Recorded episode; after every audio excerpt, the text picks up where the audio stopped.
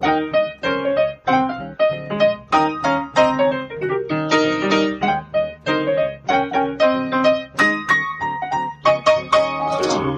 Und herzlich willkommen zu Was denkst du denn? Mein Name ist Nora Hespers. Ich bin Rita Molzberger. Und wir hatten euch ja was versprochen. Wir wollten über Feminismus sprechen.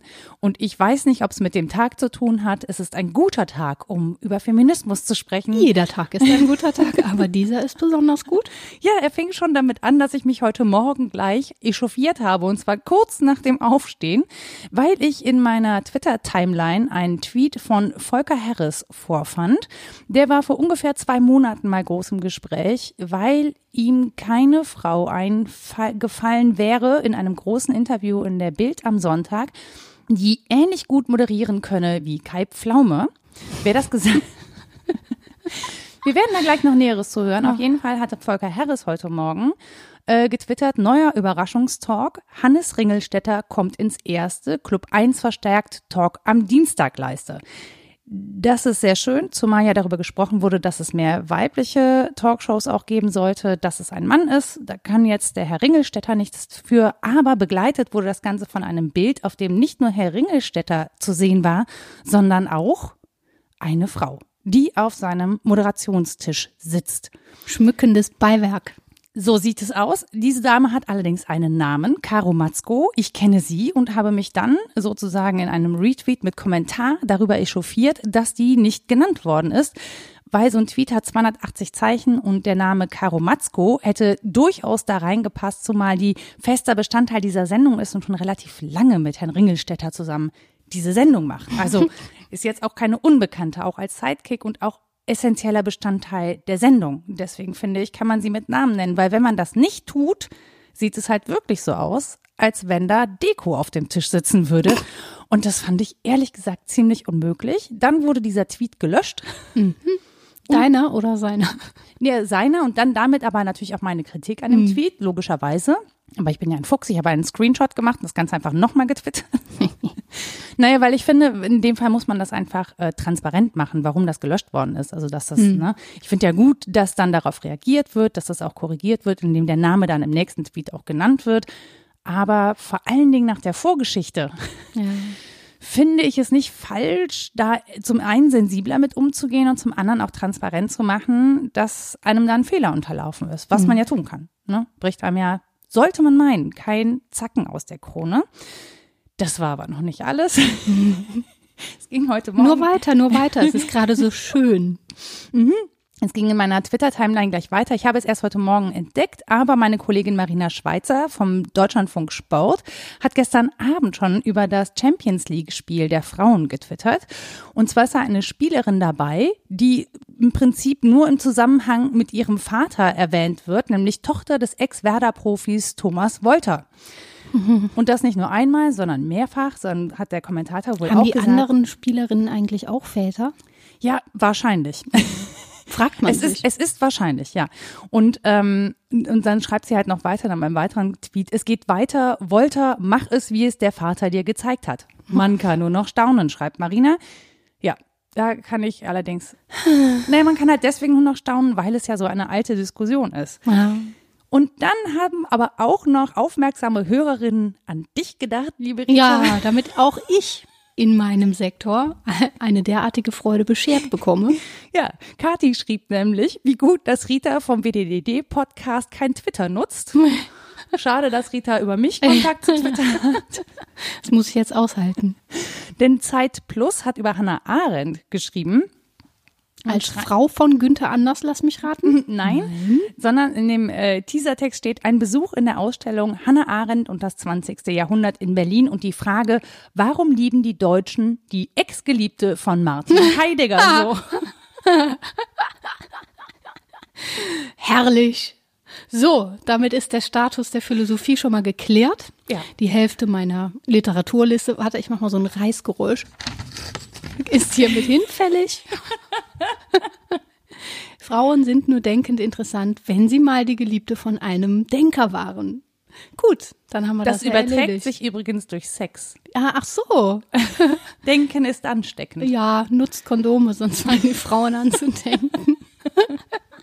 Ja. Oh Wie Gott, können wir das so verhüten? Ja, äh, es ist auch, es ist auch bitter. Also es ist, im Oh. Prinzip ist es ja auch gar nicht so lustig. Nee, es ist so, Denn- es entringt sich so, so ein Seufzen und ein Lachen der eigenen Brust. Aber das Ja. Lachen ist ein, Und wir haben halt Bitteres Lachen. 2020 und es scheint so, als wären Frauen als eigenständige Wesen mit eigenständiger Leistung immer noch nicht präsent. Und ich, es ist so, das kommt jetzt ja, natürlich. weil wir halt auch nichts machen, ne? Was machen wir denn schon? ja, nix. Ja, Haushalt, Kinder. Sitzen Diese hier Dinge. rum, labern Genau. in Mikrofone, Ja. interessiert auch keinen, Nee. was wir da so zu denken. Unfassbar, die letzten Seminare, die ich hatte an der Uni, alle per Zoom, komplett nur Frauen. Ist ja klar, dass wir nur über Kochrezepte geredet haben. Selbstverständlich. Was soll ich sonst mit denen machen, ne?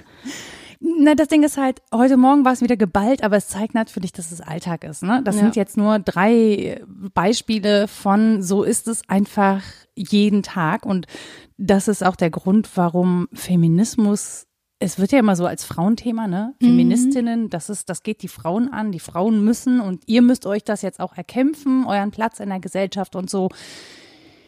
Ich sag mal so, es ist nicht so, als würden wir das nicht versuchen seit sehr, sehr vielen Jahren, Jahrhunderten.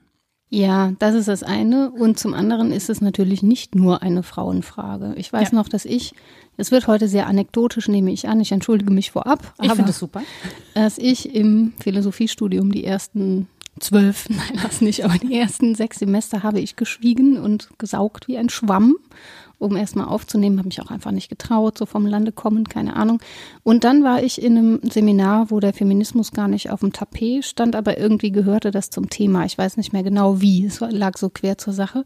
Und jede Sitzung, jede Woche hat irgendwer gesagt, die Frauenfrage und die Frauen und dass Frauen ja wahlweise entweder dem Mann doch untergeordnet werden, das ist nicht so oft argumentativ vertreten worden, oder aber, dass Frauen die besseren Menschen seien. Und dann bin ich nach diesen mehreren Semestern des Schweigens in irgendeiner dieser Sitzungen ist mir dermaßen der Hals geschwollen, dass die Uschi, die neben mir saß, schon dachte, ich sei krank. Weil ich so einen du so puterroten Kopf bekommen Ja. Und dann bin ich einfach irgendwann ohne Meldung völlig explodiert und seitdem habe ich nicht mehr aufgehört, mich in Seminaren zu melden. Weil der Feminismus natürlich nicht damit zu tun hat, dass Frauen irgendwie die besseren Menschen seien, sondern eine von vielen möglicherweise sogar gleichgeordneten Bewegungen ist, nach meinem Verständnis, in der es um in denen Bewegungen, in denen es um Gleichberechtigung, Emanzipation, um die Abschaffung von Ungerechtigkeiten und diesen Dingen geht. Halt hier mit dem Fokus auf Frauen. Man kann aber auch einen anderen Fokus haben. Das heißt nicht, dass wir behaupten, als Frauen die besseren Menschen zu sein. Zumal wir ja dann andere wieder abqualifizieren würden, was der Sache nicht zuträglich ist. Naja, und nach dieser Explosion ist mir dann klar geworden, dass das doch auch was ist, womit ich mich beschäftigen muss. Ich habe das jahrelang ignoriert, weil es mir selber irgendwie weit weg erschien. Aber wenn man die Augen dafür öffnet, ist es so, wie du sagst, jeden Tag ein bisschen. Und dann zieht eben auch das Argument nicht, was stellt sie sich denn jetzt an dieser Stelle so an? Das, So unterschwellig kommt es immer noch vor, finde ich. Wenn man sich gerade über so ein Detail irgendwie aufregt, sagt jemand, hast du keine größeren Probleme? Ja, Also, ja. Mir wird das nicht mehr gesagt, aber ich höre das so. Das liegt daran, dass du Stimmediskurs. nicht auf Twitter bist. Auf Ja. Twitter wird dir das. Da wird dir das dann auch gesagt. Ja. Bei mir wird nur so stumm mit den Augen gerollt vielleicht. auch eher innerlich, aber ich spüre das. Ne? Und es ist ja was dran. Ich möchte es gar nicht abqualifizieren. Es stimmt, dass es komisch ist, sich immer über diese kleinen Marginalien aufzuregen, vermeintlich. Es ist aber zum einen die Summe des Ganzen und das Ganze steht natürlich immer auch als Beispiel für etwas Größeres. Und das heißt, ich rege mich nicht nur darüber auf, dass man, doch, ich reg mich schon auch nur darüber auf, dass man Hannah Arendt, die Ex-Geliebte von Martin Heidegger, nennt und nicht eine ernstzunehmende politische Denkerin.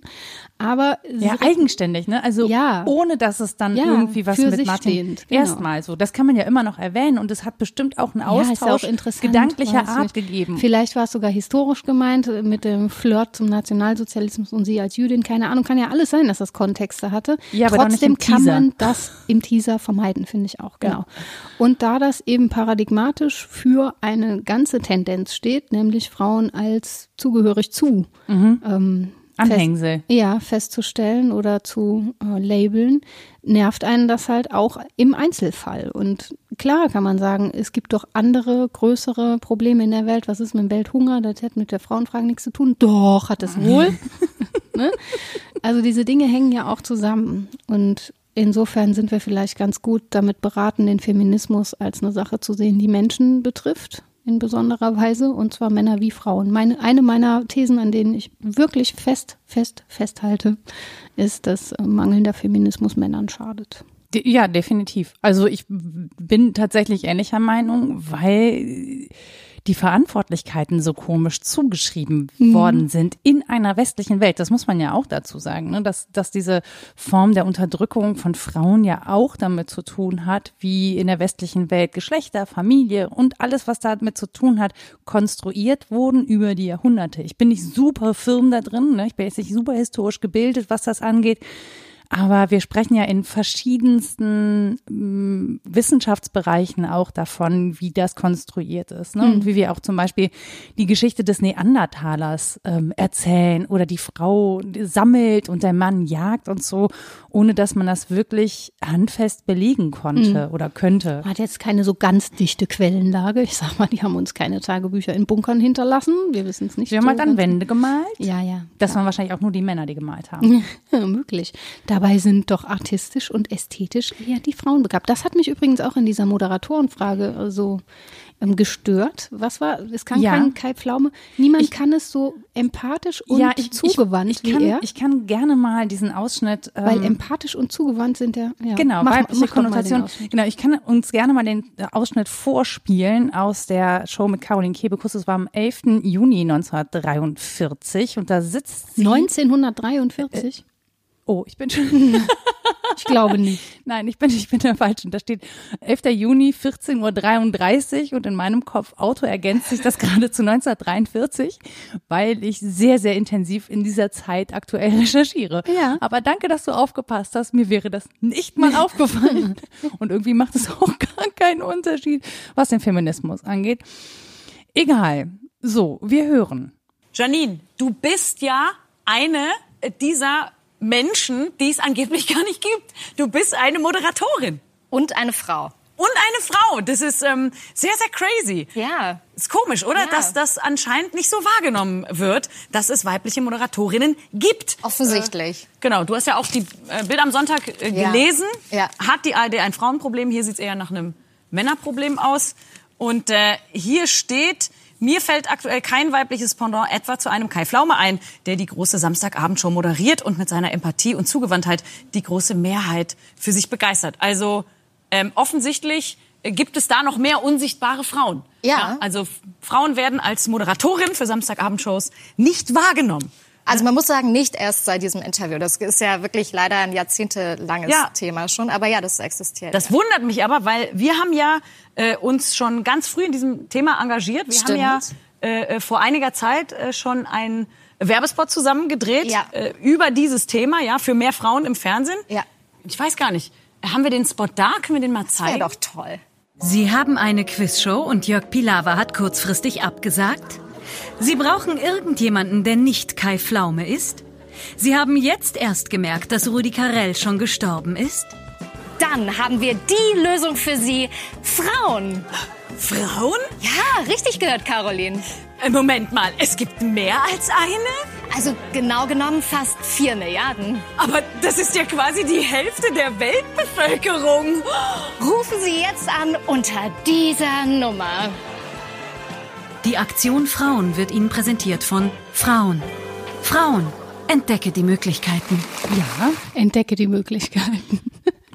Ja, es ist erstaunlich. Also das ist das, worauf wir eingangs referiert haben, mhm. nämlich dieser ja, kleine Shitstorm, der da entbrannt ist, weil in der ARD keine Moderatorinnen sind, die Samstagabendshows moderieren können.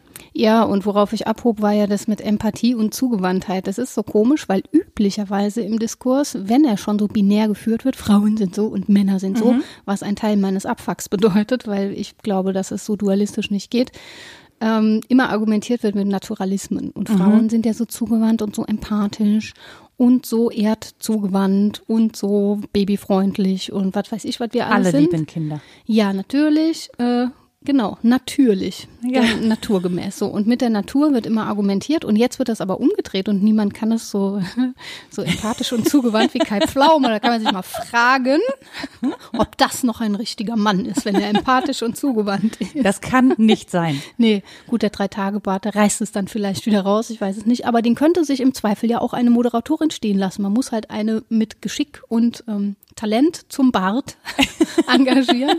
Da wäre ich total Da wird die dabei. Luft aber vielleicht ein bisschen dünner Das auch. kann schon sein. Ja, aber dieser Hinweis darauf, ähm, dass es einfach auch viele gibt, die wir nicht kennen, ist so, ist, ist so schräg, oder? Weil natürlich ist es die Hälfte der Menschheit. Ja. Ähm, aber eben nicht in verantwortlicher Position oder Ja. in, äh, in Mitsprache oder wie auch immer. Und ich finde auch gerade, wo du von der Zuschreibung redest, dass das so ein Knackpunkt ist, wo man, woran man auch erkennt, ähm, warum das für Männer schädlich sein könnte, eben sich nicht mit Feminismus auseinanderzusetzen, weil es natürlich dann heißt, ähm, also empathisch und zugewandt, das kann ein Mann nicht sein. Jetzt sind aber außer Kai Pflaume. außer Kai Pflaume.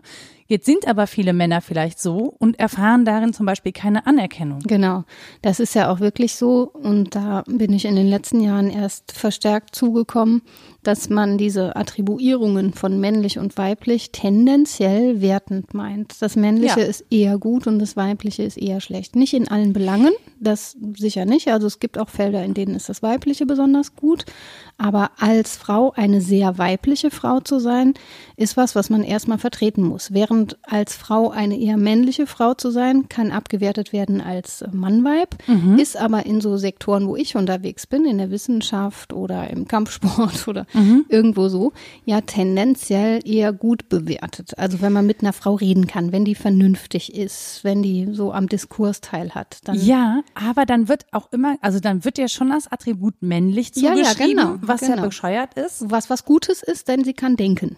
Ja, genau. Aber es nervt auch, dass sie es hat, weil es gehört nicht zu ihr. Richtig, so. Ja. Ohne die Körper, also ohne diesen Körper wäre das irgendwie mehr ernst zu Ja, nehmen. Und das genau. finde ich halt auch so eine seltsame Loslösung. Und ich finde das auch nicht gut. Also wir erleben das ja auch zum Beispiel in der Politik. Ne, was für ein Aufschrei es gab, als Angela Merkel im ausgeschnittenen Dekolleté bei diesen Festspielen. Die hat einen Busen? Wo hat sie den denn jetzt auf einmal her? Da konnte ja niemand mit rechnen. Nee. Naja, aber auch, was für ein Spiel du spielen musst, um eben ernst Ja, genommen genau. zu werden, bis du zu dieser Position kommst. Das Hosenanzugspiel. das Hosenanzug und kurze Haare Spiel halt Ja. auch oft. Ne? Und aber leider nicht als Spiel, denn spielerisch ist es ja wiederum was, was ähm, Reflexion bedeutet. Ich weiß, wir hatten am Lehrstuhl mal kurz die Tradition, weil ich da so die einzige Frau war mit unserer Chefin gemeinsam, dass wir MitarbeiterInnen einen Herrenabend gemacht haben und ähm, dann Zigarre rauchend und in Anzügen ausgegangen sind, ich auch. So, und dann ist es ein Spiel und eine Wertschätzung. Während wir, wenn wir mehr Frauen gewesen wären, hätten die anderen wahrscheinlich Drag Queens statt ich der Drag King sein müssen. Keine Ahnung. Hätten dann Mädelsabend gemacht. Übrigens, die Rede von Mädel statt Frau regt mich auch auf. Aber Stimmt. ähm, ne, diese Zuschreibungen, wenn sie spielerisch sind, heißt das für mich, da ist schon etwas ins Spiel gekommen. Sonst kann ich nicht damit spielen. Das heißt, die Grenzen sind nicht mehr so scharf gezogen. Aber meistens ist es einfach bitterer Ernst. Es wird gar nicht bemerkt. Und das Ding ist ja auch, sich als Frau in einen Anzug zu kleiden und mit Zigarre und Whisky durch die Gegend zu laufen, ist ja noch akzeptiert. Das Umgekehrte Mhm. Genau, ist das ja ein halt. Riesenskandal. Also da Geht nur da, Karneval. Nee, ja, auch dann ist es halt oft mit Scham besetzt, ne? Mhm. Ähm, wobei ich das auch andersrum erlebe. Tatsächlich Karneval, also wenn ich mir den Bart anklebe, ist das bei weitem nicht so akzeptiert, als wenn ein Typ mit Bart sich ein Antje-Kostüm anzieht und irgendwie äh, Mhm. Wir mit Käserolle rumläuft. insgesamt einfach nicht an dem Punkt, an dem ähm, das nicht mehr so arg irritieren würde. Und es ist ja was dran. Also natürlich braucht unser Hirn irgendwie Kategorien und Schubladen, in die wir Dinge, meinetwegen notfalls auch Menschen stecken können, damit wir im Alltag schneller vorankommen. Es ist aber ein menschliches Leben mehr als im Alltag schnell vorankommen. So. Für alle übrigens, auch für diejenigen, die einen sehr hektischen Alltag haben, weil Menschsein sich nach meinem Verständnis erst erfüllt, wenn man in ein Verhältnis zu sich geraten kann, wenn man eben nicht in Verhältnissen ist, wo man andauernd nur plockern muss und nie zum Nachdenken kommt. Das sind, wenn es solche Verhältnisse gibt, immer Anlässe zu Befreiungsakten. Da möchte man eigentlich ne, was dafür tun, dass das Leben besser wird. So, und wenn wir sagen, Menschsein ergeht sich darin, dass wir in ein Verhältnis zu uns geraten, dann natürlich auch, was Gender und Geschlecht angeht. Beides. Mhm. Also sowohl mein biologisches Geschlecht als auch kulturelle Geschlechter. Dann kommen ganz viele Sachen in Frage. Die, dann fällt einem auf, dass Rasse ein komischer Zuschreibungsbegriff ist, zum Beispiel. Mhm. Oder dass Klassen was Gemachtes sind, was in Frankreich irgendwie anders funktioniert als in England. Oder äh, auf alle möglichen Dinge wird man aufmerksam, wenn es diese Lücke gibt zwischen den kulturellen Grundbildern, mit denen wir operieren, und dem, was Menschen tatsächlich leben und empfinden. Und diesen Reichtum nicht wahrzunehmen, diesen großen Reichtum, wie Menschen sich als Menschen hervorbringen und den immer da abzuschneiden, wo es irgendwie nicht in unsere Passungen geht, das ist so bitter, das macht mich fertig. Ja, auch weil es sich in der Ausdrucksweise ja einfach extrem beschränkt. Ne? Also in ja. deinem Ausdruck als Mensch und eben nicht als Geschlecht oder als Gender. Du ja. kannst dich ja in verschiedenen, also in dir selbst sind ja verschiedene Kombinationsmöglichkeiten von Dingen, die du in dir trägst. Ne? Ich möchte mir äh, aussuchen können, ob ich vielleicht eher tough auftrete, ja, weil das irgendwie gerade in dem Kontext die, weil ich dann eher ernst genommen werde hm. oder warum auch immer, ähm, ohne dass es dann heißt, die ist männlich, bossy, die wäre besser ein Mann geworden mhm. und solche Sachen, weil ich finde die Zuschreibung irgendwie Kratzbürste ist noch das weiblichste, was man dann hört. Ja, aber häufig, also was ich am häufigsten gehört habe, ist, dass man verstört war über mein Auftreten, mhm. dass ich zu fordern, also es ist auch immer mit zu, ne? Also mhm. zu fordernd, zu fordernd für was denn? Und wenn man den Satz weiterdenkt, heißt es eigentlich zu fordernd für eine Frau. Meinst du, wenn ein Mann so aufgetreten wäre, wäre das als angenehm empfunden worden? Oder das, nö, das, nicht aufgefallen? Das nicht, aber als gerechtfertigt. Das finde ich noch viel schlimmer. Ja, genau. Also das finde ich noch viel schlimmer, dass du als, dass es dann als gerechtfertigt gilt, weil du was zu fordern hast, während als Frau das ja immer noch so ist, dass du äh, dich hast bitten zu lassen. Hm. Heißt das richtig, ne? Ich glaube schon. Grammatikalisch schwierige Kombination, die ich mir da gerade zurechtgelegt habe. Ja, das ist olle Tür aufhalten. Ne? Das erodiert so ein bisschen. Ich darf jetzt auch mal einem Mann die Tür aufhalten, der schwer bepackt sein Baby auf dem Arm jongliert und der wird nicht sagen, oh nein, nicht doch. nicht doch. Also das passiert so. Es weicht ja schon auf in gewissen Kreisen und im Alltag. Da bin ich auch sehr dankbar für. Zum Beispiel spürt man es auch daran, finde ich, kann jetzt meine Sicht nur sein, aber ich habe den Eindruck, dass mehr Autorinnen gelesen werden und zwar auch in der Belletristik noch als in den 60er, 70er Jahren, mhm. wobei das Genre Chick Lit was? Chicken Literature.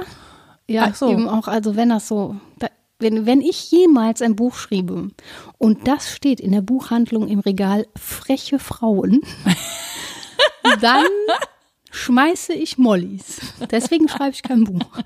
Also, dass es diese Regale noch gibt. Um das ne? zu verhindern. da wird mir immer so ein bisschen komisch. Und da stehen dann so Sachen wie, weiß ich nicht, die Müttermafia oder ja, weiß ich auch nicht, wie die Sachen heißen. Die, sind, die haben immer so ein rosa Cover und da ist mhm. so eine dünne Frau drauf mit einer Handtasche. Eine dünne weiße Frau mit einer Handtasche ist meistens auf dem Cover. Ja, definitiv. Ja. Also jenseits dessen, es ist ja schon ein Zugewinn, dass Frauenstimmen gehört werden. In manchen Feldern mehr als früher. Ich versuche einfach auch den Blick dahin zu wenden, mhm. wo mal was gelingt. Und umso frustrierender ist es, dass das nicht zu Normalisierungsprozessen führt, finde ich. Mhm. Denn dann könnte man doch sagen, aha, ja, okay, Frauen können auch Bücher schreiben. Nein, Frauen können spezielle Bücher schreiben. Mhm. Auf die und die Weise. Und dann kommt das wieder mit den Naturalismen. Kai Pflaume könnte das Buch auch schreiben. Der kriegt es jetzt ab. Aber ähm, insgesamt führt es halt nicht dazu, dass der Überstieg geschafft würde zu, aha, manche Menschen schreiben Bücher und manche nicht. Also es mhm. wird einfach, es wird einfach nicht egaler. Und das nervt mich so sehr, weil das war meine große Hoffnung, als es für mich so losging mit dem feministischen Denken, dass es einfach egal sein könnte, ob ich Frau bin oder nicht. Und das ist es in keiner Weise. Das ist es in keiner Weise. Und das Interessante ist, dass das Angebot zwar größer wird, aber deswegen die Besetzungen zum Beispiel bei Lesungen nicht diverser oder vielfältiger oder ja. breiter aufgestellt. Ne? Also selbst wenn die Bestsellerlisten, ähm, wenn da jetzt zehn Frauen drin wären, wäre es bei Lesungen so oder bei Panels so, dass dann trotzdem wieder eher Männer da sitzen als Frauen, es sei denn, es wird halt wirklich speziell darauf geachtet. Mhm. Das Ding ist, man kann es nicht mehr so heimlich machen. Also es ist, fällt mittlerweile auf. Das stimmt. Mhm. Es gibt so Twitter-Accounts wie und wie viele Frauen. Ja, Twitter ist eine Blase und eine sehr kleine Blase. Da müssen wir uns nicht drüber unterhalten. Trotzdem ähm, sind ja gerade Panels, das ist ja schon so ein Metier, da wird genau diese Blase auch angesprochen. Ne? Mhm. Das ist ja für ein bestimmtes Publikum.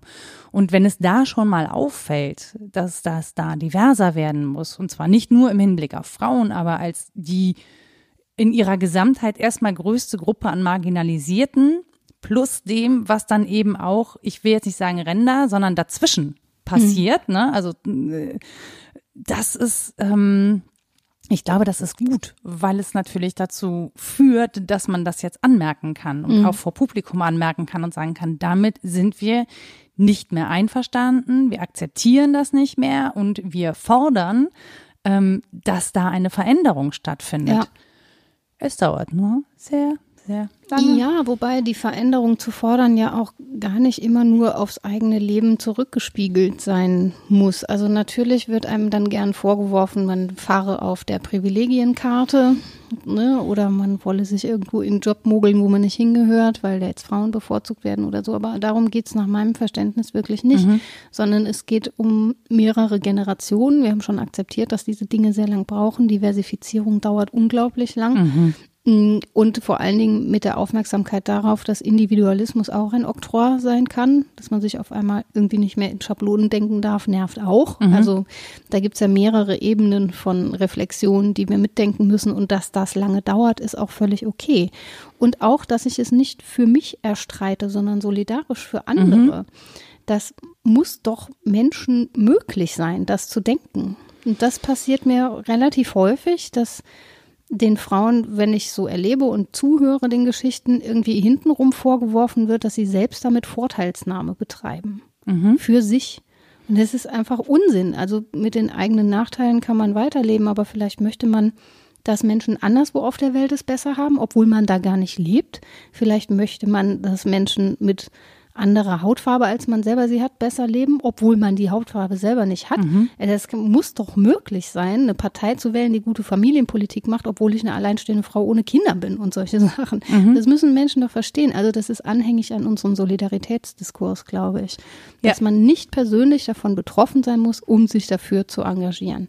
Und trotzdem hinterlegt das ständig noch die Diskussion, dass wir da irgendwas fordern wollen, nur weil wir mehr haben wollen oder so. Und das ist einfach mm, zu kurz gegriffen. Ja, das ist äh, auf der einen Seite zu kurz gegriffen, auf der anderen Seite wird in letzter Zeit im Diskurs auch immer häufiger angemerkt, ja, ähm, klar, wir können jetzt Frauen empowern, das bringt aber nur dann etwas, wenn andere Menschen Power verlieren, also Macht verlieren und zurücktreten.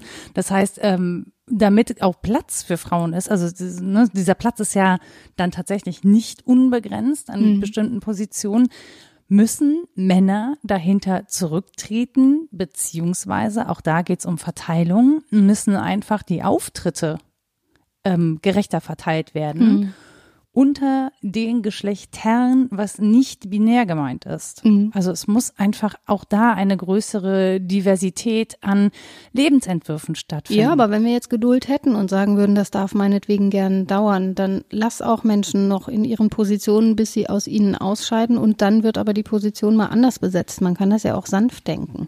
Also insgesamt ist die Figur natürlich, es braucht ein Vakuum, damit Leben und Luft einströmen kann. Ich kenne das aus der Langeweile-Debatte. Es braucht diese Phasen, ne, wo erstmal nichts ist, damit was Neues reinkommen kann.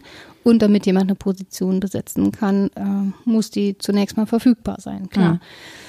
Was nicht heißt, dass man die Menschen aus dem Amt kegeln muss, die es jetzt noch innehaben, sondern vielleicht, dass das organisch passieren kann, mehr oder minder. Und was weiß ich, vielleicht fühlen sich dann auch Männer da nicht mehr so wohl und suchen sich ihre anderen Diskurse da, wo vielleicht jetzt Frauen reindrängen. Das mag ja sein, aber dann ist es auch so.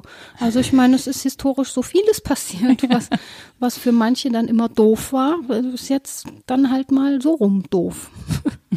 Ja, so ist das. Dann verteilt sich auch die Ungerechtigkeit mal. Ja, natürlich wünscht man sich eigentlich, das hatte ich ja eingangs gesagt, der Feminismus steht dafür, dass man sich eigentlich wünscht, dass es allen besser geht.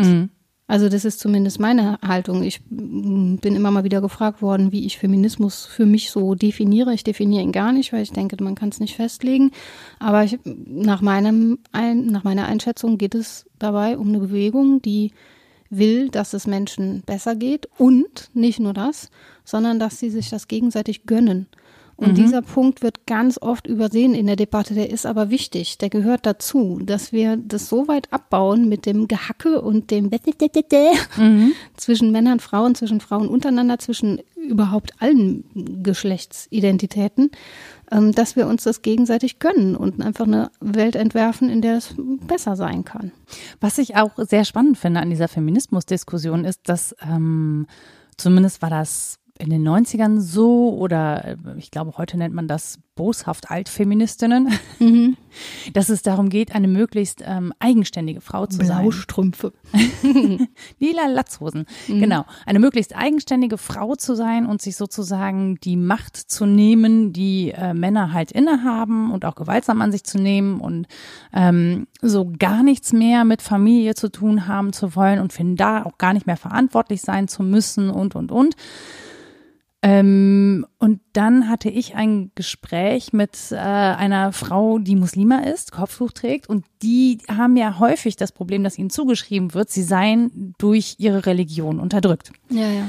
Was das, also was dann dazu führt im Folgeschluss, dass ähm, dass Feminismus, man ihnen das Kopftuch abreißen will. Ja, und dass ja, ja. aber Feminismus häufig als eine Art Evolution sozusagen mhm. zur vollständigen Frau ja, definiert Früher wird. waren wir noch beschränkt, aber ja, jetzt ja, ja, genau. So. Also man müsse sich erst sozusagen aus allem befreien, damit das ernsthaft anzunehmen sei, dass man eben feministisch eigenständig sein dazu gehört, auch gleichzeitig zum Beispiel sowas wie eine sexuelle Befreiung so.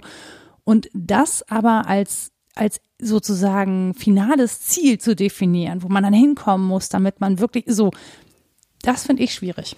Total, weil es eben auch übersieht, dass so eine Bewegung, wenn sie so groß ist und so viele Individuen umfassen muss, nicht nur die, die jetzt auf der Welt leben, sondern auch die, die künftig auf der Welt leben und nicht nur die Frauen, sondern alle, dass die logischerweise in sich auch wieder differenziert sein muss. Mhm.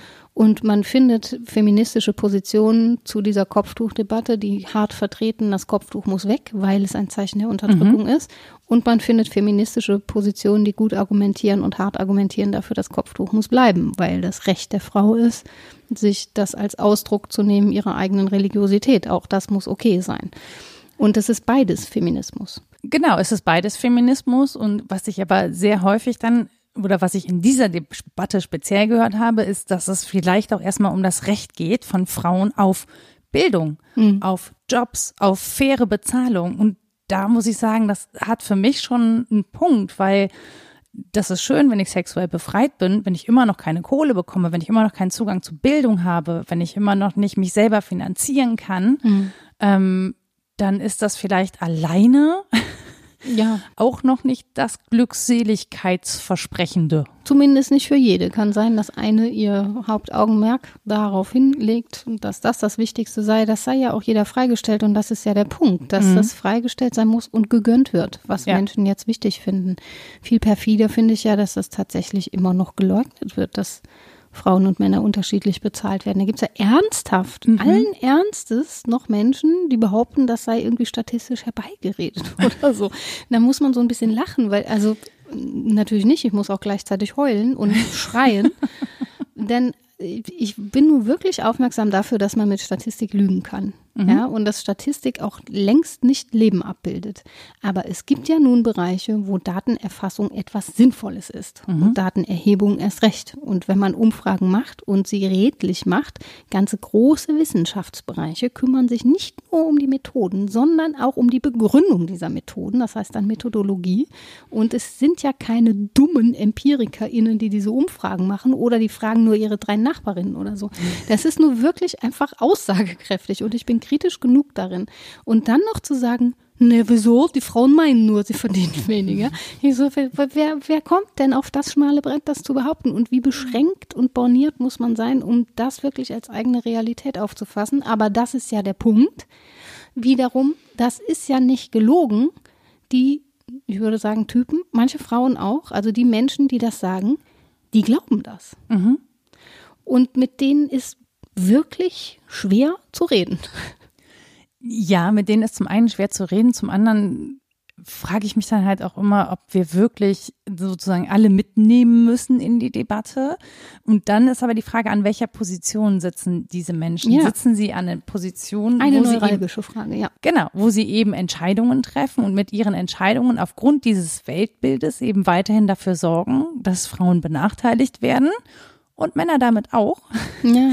Denn da, wo eine Frau sehr wenig verdient in einer Familie, muss ein Mann sehr viel verdienen, mhm. was für ihn zum Nachteil hat. Und manche Männer mögen das nicht wahrhaben wollen. Ähm, viele merken das aber und haben es auch gerade in den vergangenen Monaten gemerkt, ähm, dass ihnen was entgeht, wenn sie nicht zu Hause sind, wenn mhm. sie sich nur mit Arbeit identifizieren, wenn sie nur auf ihre Karriere gucken, dass sie dann eben sowas verpassen, wie ihre Kinder groß werden, was ihre Kinder äh, eine Bezugsperson zu sein. Ne? Mhm. Also und auch da finde ich, das ist so ein das ist so eine interessante äh, Schnittstelle zu sagen, naja, die Welt des Mannes ist sozusagen die Arbeitswelt mhm. und die Welt der Frau ist die von Haus und Familie. Mhm. Und das leben ja auch ganz viele gar nicht so. Ne? Nee, also, überhaupt nicht, das sage ich ja. Die ja. Realitäten sind ja längst anders. Das ist ja ähm, entlang dieser Aufteilungen, die es immer noch gibt, sind die Erfahrungen der Menschen ja durchaus andere.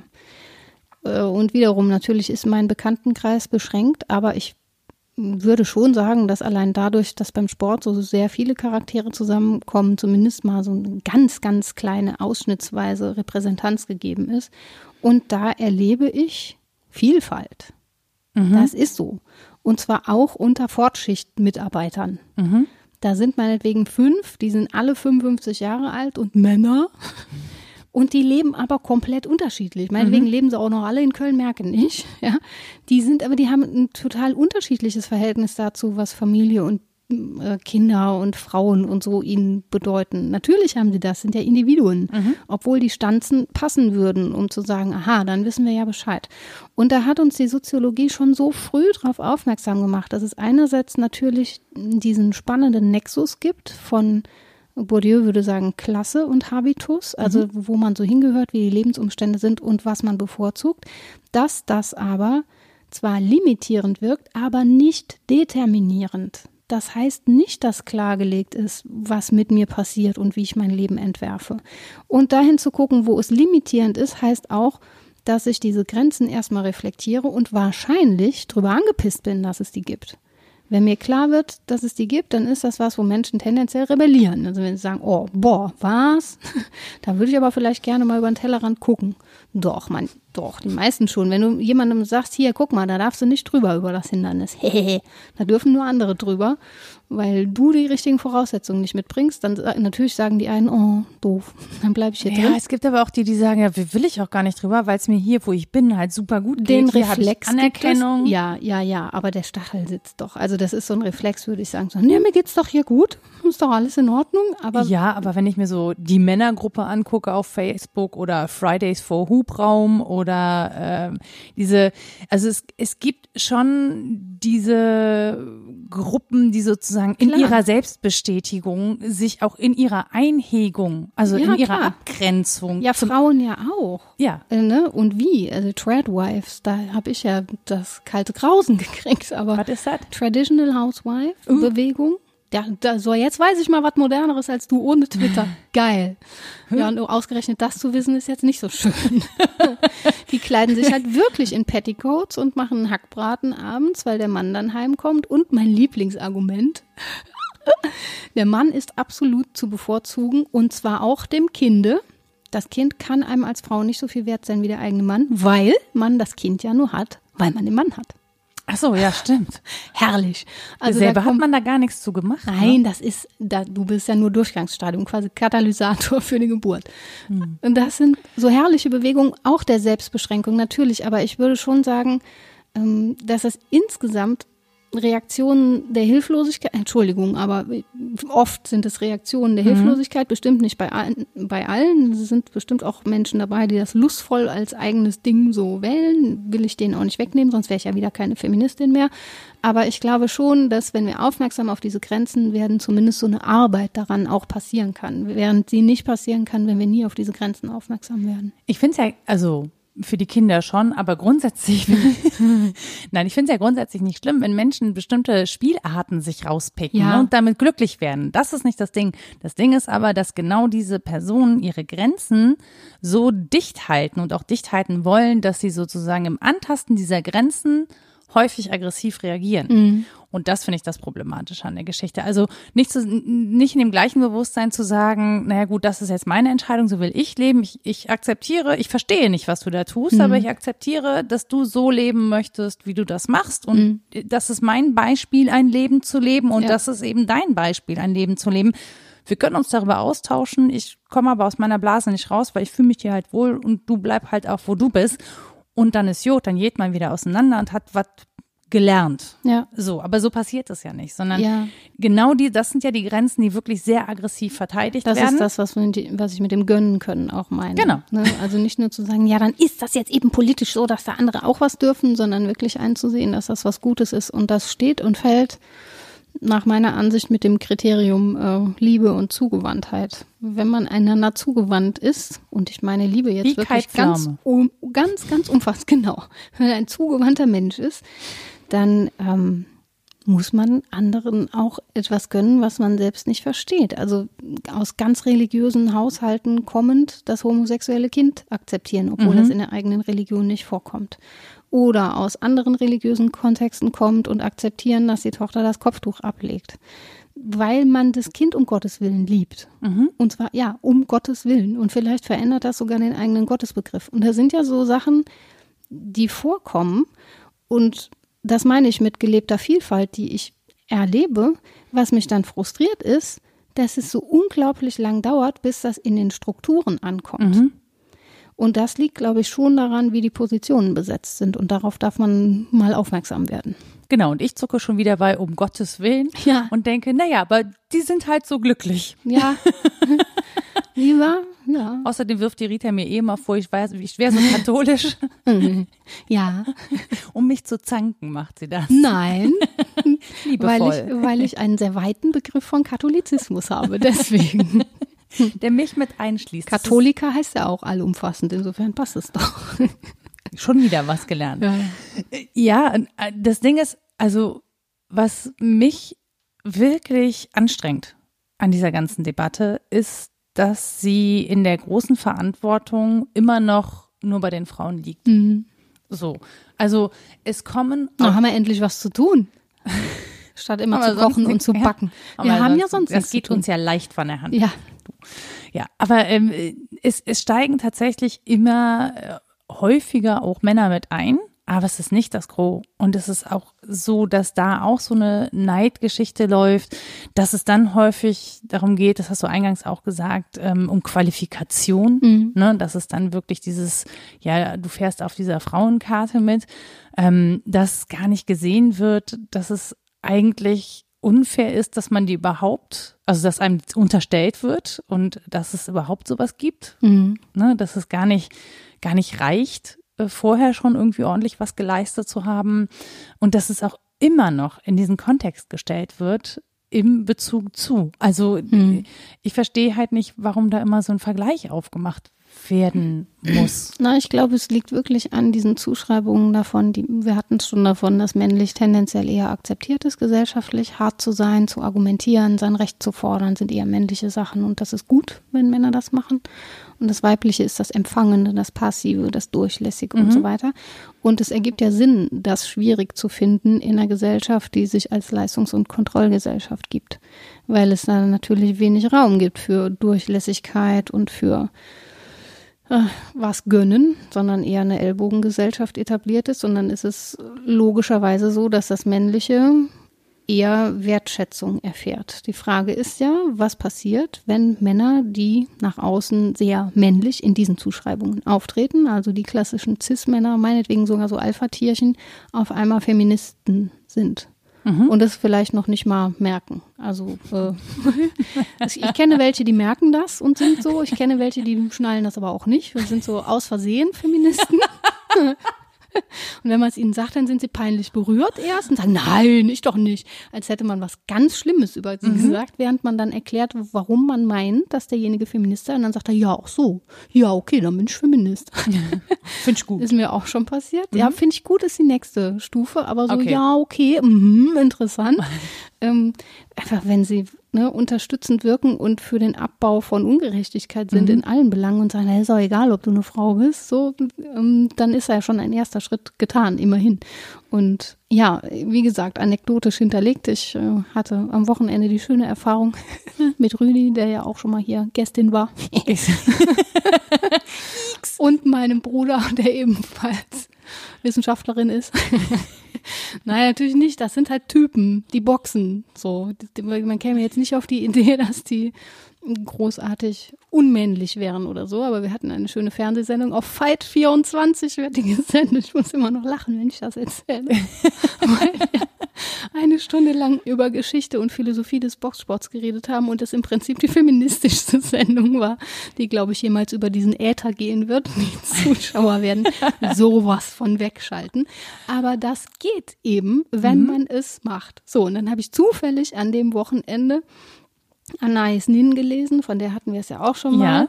Und die schreibt aus den 70er Jahren. Der Aufsatz heißt, ähm, äh, das Buch heißt Sanftmut des Taunts, was es heißt, eine Frau zu sein. Mhm. Und sie schreibt, dass sie immer mh, hm, den größten, es ist ganz schlimm, das zu lesen. Man, an vielen Stellen sagt man ja, ja und an manchen, oh, so, mhm. mal vorausgeschickt. Und sie sagt eben, dass sie immer den größten Respekt auch hatte vor Frauen oder die größte Identifikation mit solchen, die es einfach gemacht haben. Mhm weil es unter allen Umständen geht. Und da ist was dran, aber die Umstände können wirklich sehr gut sein oder sehr beschissen. Ich hatte jetzt sehr gute Umstände, mhm. das fällt ja keinem auf und ich kann das mit dem Lachen erzählen. Die Kamera können sie jetzt eh nicht mehr ausschalten. Hoppala. Wollen die mal versuchen. Piep. So. Ich habe ja die ganze Zeit darauf gewartet, dass mir jemand so sanft das Mikro wegzieht. Lass die Frauen Fight 24 heimlich feministisch infiltriert. Ja, genau. War gar nicht heimlich, ist einfach so passiert, weil es halt so unsere Einstellung ist, dass das vorkommen muss. So, und sie sagt eben, natürlich war das in den Zeitaltern unterschiedlich schwierig und für manche fast unmöglich, aber es gab immer Frauen, äh, und auch Männer, denen das schon aufgefallen ist und mhm. die anders gelebt haben und die häufig auch jenseits dessen, was ihnen dazugeschrieben wurde, einfach gemacht haben. Das stimmt. Und das, was spannend ist, ich habe die Podcasts entdeckt, äh, Her Story Pod und Frauen von damals, von der Geschichtsdolmetscherin, die mhm. zum Beispiel von dieser Reise von Anna von Paperitz erzählt, die wirklich super spät erst Feministin wurde und dann aber mit einer Freundin alleine durch Indien mhm. gereist mhm. ist, 1800 Trine Pief.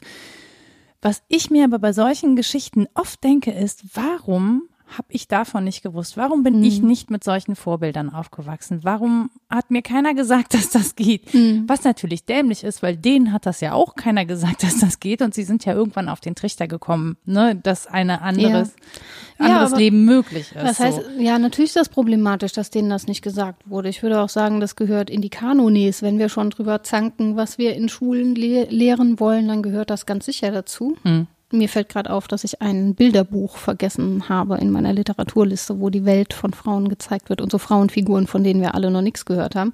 Und es, wie gesagt, es stimmt, dass wir auf höherer Ebene nichts davon gehört haben, aber ich würde auch behaupten, wenn wir in Familiengeschichte unterwegs sind, und das ist ja nun was, was du wirklich betreibst, und einige machen das für sich, dann gibt's immer irgendwie so eine entfernte Urgroßtante oder eine Cousine zweiten Grades Schaf. oder so. Ja, irgend so eine, die so ganz komisch gelebt hat. Die gibt's aber überall, würde ich sagen. Also es ist ganz selten, dass dann nicht mal jemand außerhalb der vorgegebenen Stanzen gelebt hat. Mann mhm. oder Frau, wurscht egal. Aber es gibt in der Erfahr im Erfahrungshorizont von Menschen andere Menschen, die es irgendwie anders machen und die auch klarkommen. Das war bei mir meine Großtante Betty, die mhm. ich aber auch erst mit 30 äh, kennengelernt habe, weil in dieser Familie irgendwie Menschen nicht gut miteinander können, aber die auch mit ihrem Mann zusammenlebte, bevor sie geheiratet hat, mhm. die äh, in ihrer Ausbildung als Näherin irgendwann dem Ausbildungsleiter oder Leiterin den Besen vor die Füße geworfen hat, weil sie sagte, hier, fegen kann ich jetzt, bring mir was bei oder ich gehe.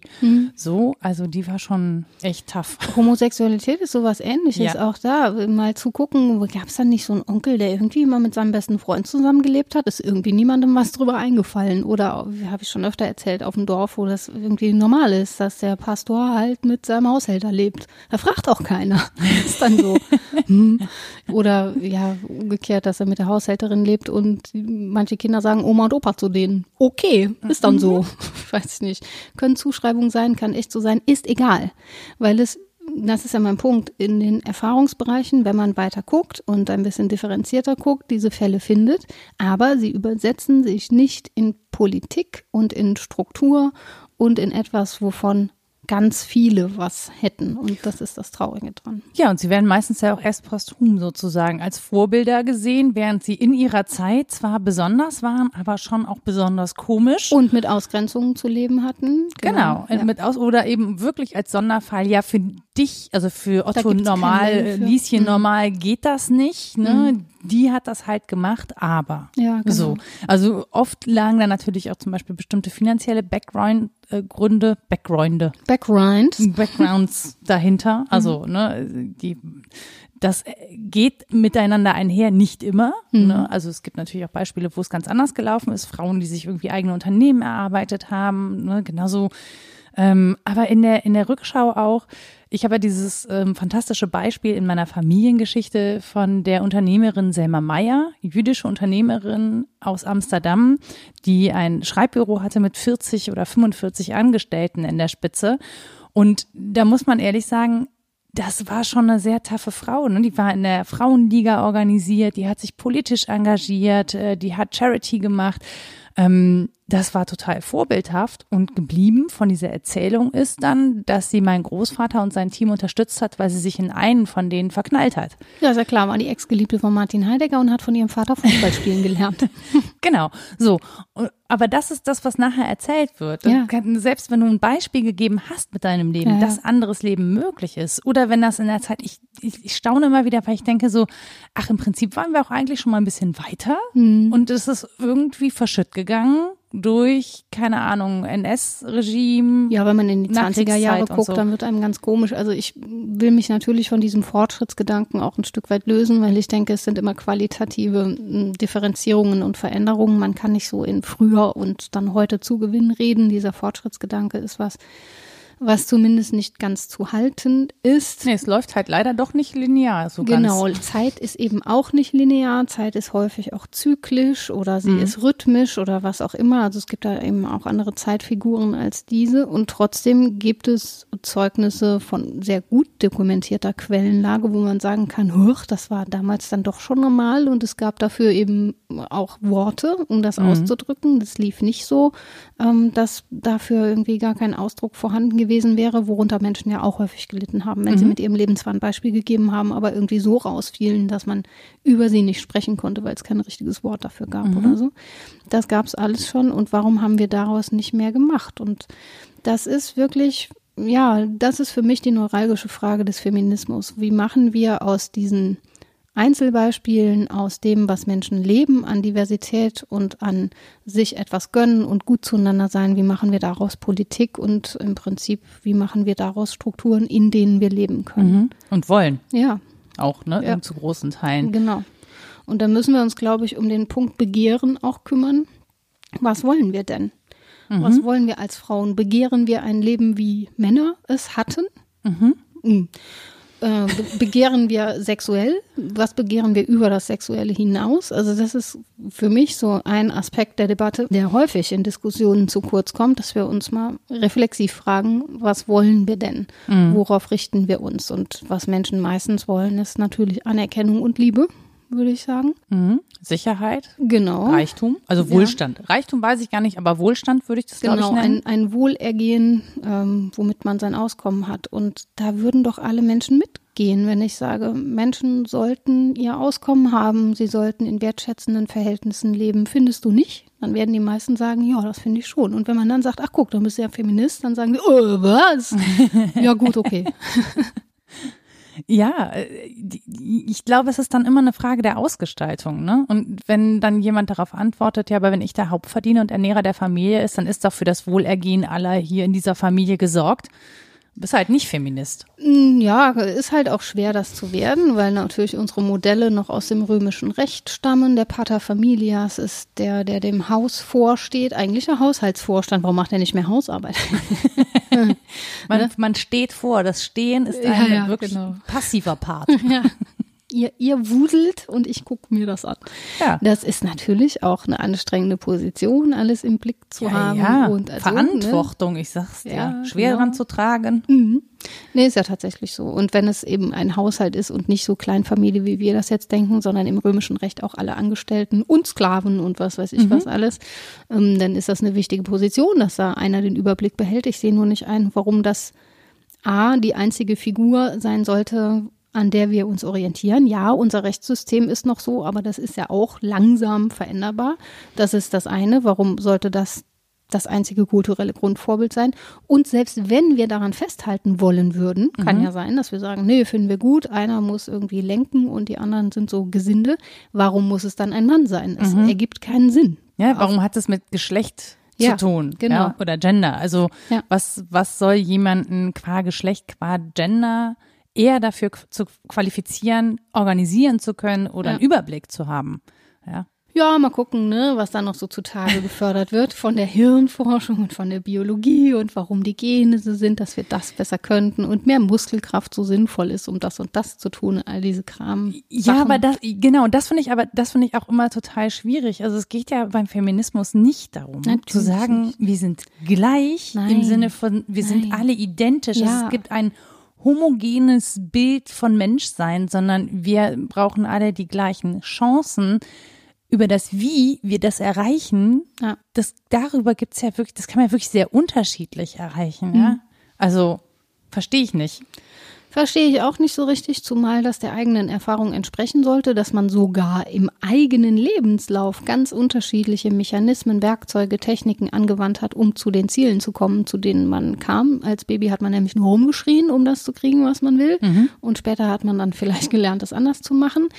Natürlich sind das auch Sozialisationsfragen. Mädchen lernen immer noch eher lieb zu sein und hinten rum zu sein, wenn sie zanken und dem anderen nicht auf die Mappe zu hauen, sondern zu machen. Das scheint immer noch Na, so zu sein. Umgelenkte Aggression. Genau. Ja. Ähm, das ist noch nicht abgebaut, obwohl auch schon Anna sich drüber beschwert übrigens. ähm, natürlich sind das Dinge, die ähm, schwer auszumerzen sind. Will man ja auch vielleicht gar nicht. Will nur, dass sich die nächste Generation entscheiden kann, ob sie ihr macht oder auf die Mappe haut. Und ich will, dass sie in beiden Fällen sanktioniert wird. Und irgendwie gesagt wird, hör mal, sei mal ein bisschen. Das können wir auch anders. So, lösen. genau. Klar ist Tanken super wichtig, könnt ihr auch mal machen, aber grundsätzlich geht es darum, dass man nett zueinander ist. So. Mhm. Und zwar egal, ob eher in dem Stil oder in dem Stil.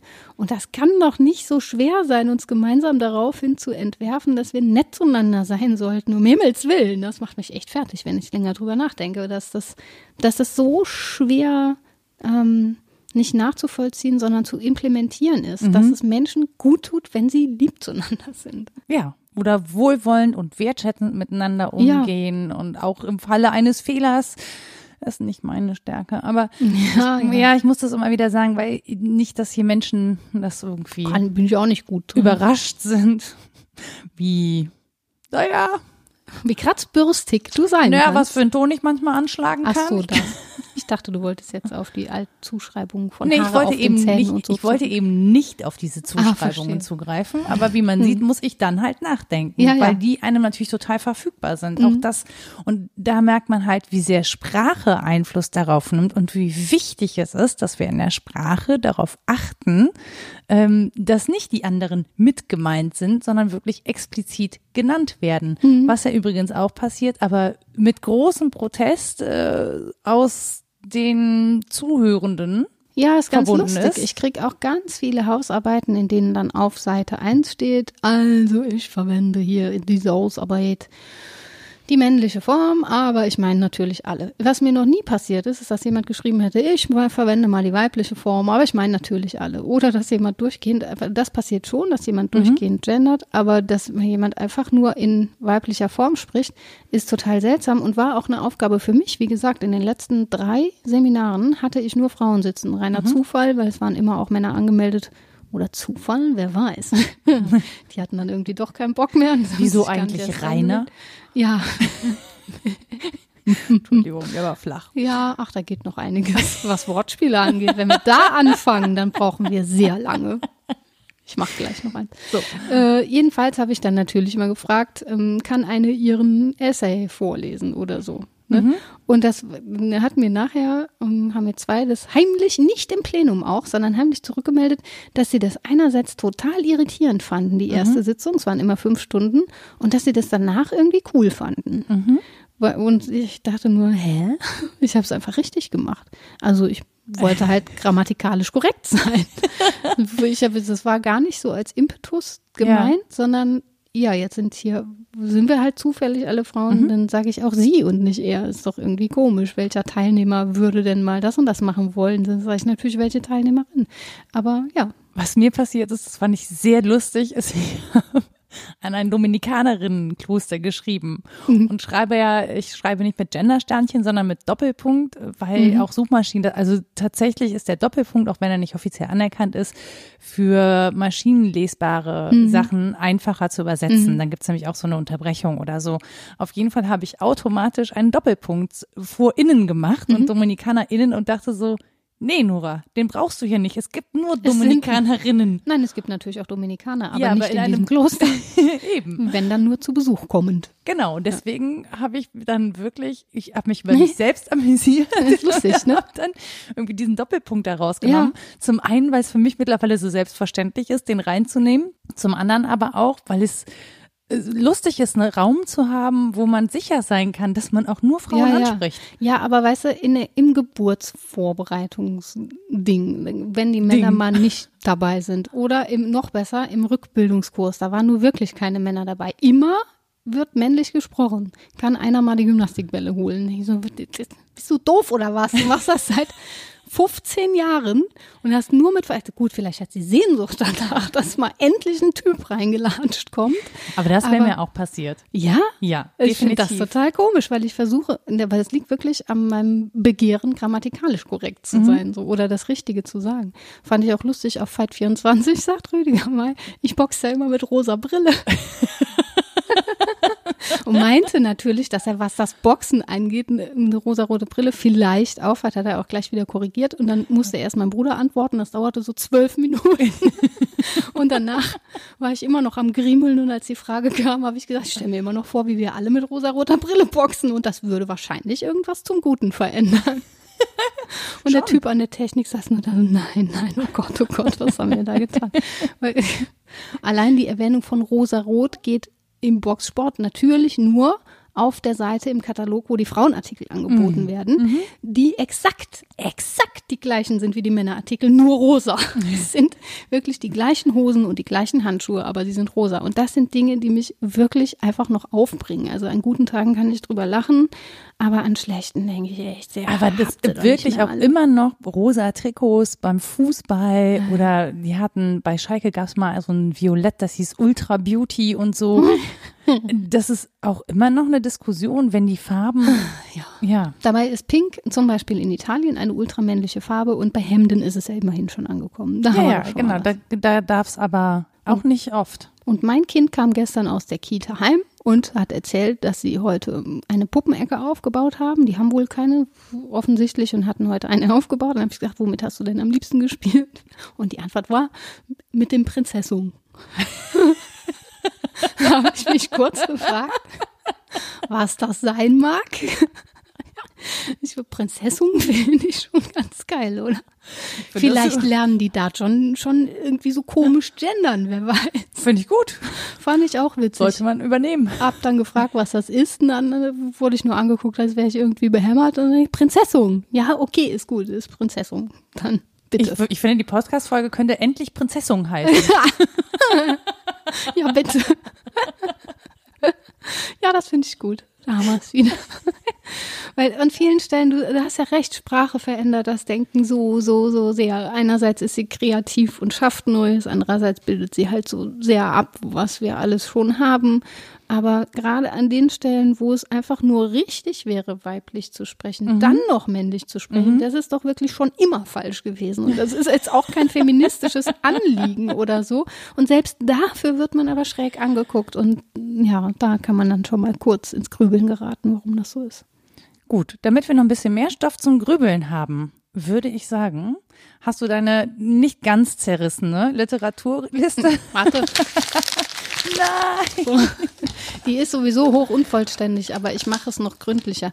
Ich muss diesmal was dazu sagen. Ich bin genau wie wir jetzt im Sprechen assoziativ vorgegangen, weil wir auch im Vorfeld gesagt haben, dass wir uns das gönnen, weil wir weder eine Geschichte der Frauenbewegung schaffen können, noch einen Durchgang durch die Spielarten des Feminismus oder mhm. so. Ich habe mir also geleistet, assoziativ vorzugehen. Und es sind dezidiert philosophische Sachen dabei aber auch Sachen, die ich persönlich jetzt gar nicht so gut finde, die aber vielleicht lesbar sind. Das sind alles Sachen, die ich gelesen habe, immerhin. ähm, ja, muss jede selber gucken mhm. und jeder. Also, von Brigitte Dötsch gibt es einen schönen Überblicksband, der heißt Frauen in Philosophie und Wissenschaft. Mhm. Das wäre mir wichtig, dass das so für mein Feld eben auch gelesen wird. Und darin gibt es einen Artikel von Ruth Hagengruber. Ähm, bei der hatte ich auch schon ein Seminar. Das ist eine der Philosophinnen, die wirklich dezidiert mit dem Feminismus beschäftigt sind. Und die hat an der Uni Paderborn den Lehr- und Forschungsbereich History of Women Philosophy gegründet. Philosophers, Entschuldigung. Also wenn man sich dafür interessiert, dass es mehr als Simone de Beauvoir und Hannah Arendt gibt, dann kann man Ruth Hagengruber mal so verfolgen und ihre Veröffentlichungen. Ist die bei Twitter? Puh, bestimmt. Ich gucke mal. Die hat mal herrlich mit ihrem bayerischen Akzent gesagt, ich glaube, was heißt, ich kann das nicht nachmachen. Die Hannah Arendt, die war eine rechte Matrone. und ich hatte bis dahin gedacht, Matrone sei irgendwas Negatives, aber war offensichtlich nicht so gemeint. Sehr seltsam. So, dann muss man natürlich Judith Butler lesen, Das Unbehagen der Geschlechter. Muss man nicht, aber ist so Standard in der mhm. Debatte. Wir hatten schon mal über Donna Haraway und das Cyborg-Manifesto geredet, wo ja. es um den Gedanken geht, dass es irgendwie cool wäre, wenn wir alle ungeschlechtlich wären, mhm. nämlich Cyborgs. Überwindung der Geschlechter wichtig. und Überwindung des Körpers auch. Ne? Ja, ja, genau. Und dann das schöne Buch, weil es unterhaltsam ist, How to Raise a Feminist. das sind eher pädagogische. Ich finde ja, es müsste heißen How to Raise a Human Being. Es ist irgendwie selbstverständlich, aber gut. Das ist von Vale und Rolfs. Ähm, über das Begehren gibt es eins von Caroline Emke. Mhm. Äh, ja, die finde ich grandios. Das Buch fand ich nicht so grandios, aber das können Menschen ja unterschiedlich sehen. Das können ja trotzdem Gedanken drin sein. Ja, ja, ne, auf jeden Fall. Ja. Klar. Ähm, dann wiederum unterhaltsam und wirklich auch sehr lustig in vielen Aspekten. Und zwar selbst, wenn es um Fehlgeburten und derlei Themen geht. Äh, Caitlin Moran, How to be a Woman. Mhm. Habe ich schon oft verschenkt. Anais Nin hatte ich genannt mit Sanftmut des Zorns, was es heißt, Frau zu sein. Das ist 1982 hier erschienen, ist aber aus den 70ern. Und ähm, eins, woran ich mich immer noch irgendwie, womit ich mich schwer tue, ich finde das einfach unlesbar, aber es ist irgendwie so ein Klassiker der feministischen Literatur, ist Germaine Greer, der weibliche Eunuch. Mhm. Das irgendwie fand ich schwer lesbar. Ähm, zwei Philosophinnen, die es immer lohnt zu lesen, sind Lucie Irigaray ähm, und Susan Sonntag. Und dann noch einfach auch kursorisch zwei so aus der ähm, Debatte jüngere Frauen, die auch mal was schreiben und aktueller sind. Da sind mir eingefallen Katja Grach mit die Milfmädchenrechnung und ähm, Margarete Stokowski mit untenrum frei. Ich hätte das letzte noch ergänzt, wenn du es nicht drauf gehabt ja, hättest, okay. weil ich auch gerade dachte so, jetzt haben wir die Jüngeren irgendwie so gar nicht dabei. Passig auch. Äh, wie heißt das, alte weiße Männer? Oder ja, nur weiße Sophie Passmann. Äh, Passmann, ja. Ja, Entschuldigung. Genau. Es gibt auch eine Autorin, die Passig heißt. Ja, ja, stimmt. Habe ich gerade durcheinander gebracht. Das ist bei mir das Doofe. Seitdem ich im E-Book lese, kann ich mir die Dinge nicht mehr so gut merken. Schrecklich. Weil sie nicht mehr haptisch sind? Ja. Ah, verstehe. Mhm. Alles klar. Also, ihr habt äh, eine Menge Literatur, vielleicht auch ein bisschen was zum Nachdenken. Wir hoffen, dass wir nicht alle Männer verloren haben, die uns zuhören. Bis hierhin. Wir mögen euch, macht euch keine Sorgen. Oft, wenn ihr Feministen seid. wenn ihr einfach lieb seid. Genau. Nett, nette Menschen. Ich habe sie am liebsten lieb, klug und witzig. Alle Menschen. Wieso muss ich eigentlich gerade an eine Speisekarte denken? ich hätte gerne die 37a, lieb, klug und witzig. Danke. Genau, also wenn ihr uns eure Speisekarte schicken möchtet, dann könnt ihr das natürlich gerne tun. Ihr erreicht uns unter rita etwas denkst du denn.de oder nora etwas denkst du denn.de per Mail. Wir haben eine Website www.wasdenkst du denn.de. Ihr findet uns auf Twitter unter wddd-podcast. Bitte twittert uns nicht nur Dinge wie eingangs gesprochen, wo Frauen im Zusammenhang von Männern äh, genannt und gewertschätzt werden. Wir freuen uns auch über diese Positivbeispiele, damit wir nicht ständig verzweifeln, wenn wir in unser Feed gucken. Wer wir. Also ich und ich schicke es dann Rita, Ja, damit sie okay. auch verzweifelt. Das ist Geteiltes. Leid und so. Genau. Dann habe ich noch einen Mastodon-Account, den, äh, der ist wie alles von mir unter Frau Nora zu finden. Und ihr könnt uns gerne eine Bewertung da lassen für diesen Podcast, zum Beispiel bei Apple Podcasts oder bei Spotify, wobei ich immer noch nicht nachgeguckt habe, ob das geht. Empfehlt uns einfach, teilt diesen Podcast und weil ich es eingangs machen wollte und schon wieder nicht gemacht habe, Tausend Dank an unsere inzwischen 51 Unterstützerinnen, die uns bei Steady in Euro dalassen, damit wir diesen Podcast sein Zuhause bezahlen können. Denn wir brauchen halt so einen Webspace für sowas und auch für die Website muss gezahlt werden. Und mit diesem Euro, den ihr uns da monatlich zukommen lasst, unterstützt ihr uns dabei, dass das nicht auf unsere eigenen Kosten läuft, sondern ihr tragt sozusagen diese Kosten mit. Das ist ein solidarischer Akt, für den wir uns sehr herzlich bedanken. Ja, danke schön. Und ansonsten sage ich Tschüss und bis zum nächsten Mal. Tschüss. Seid lieb.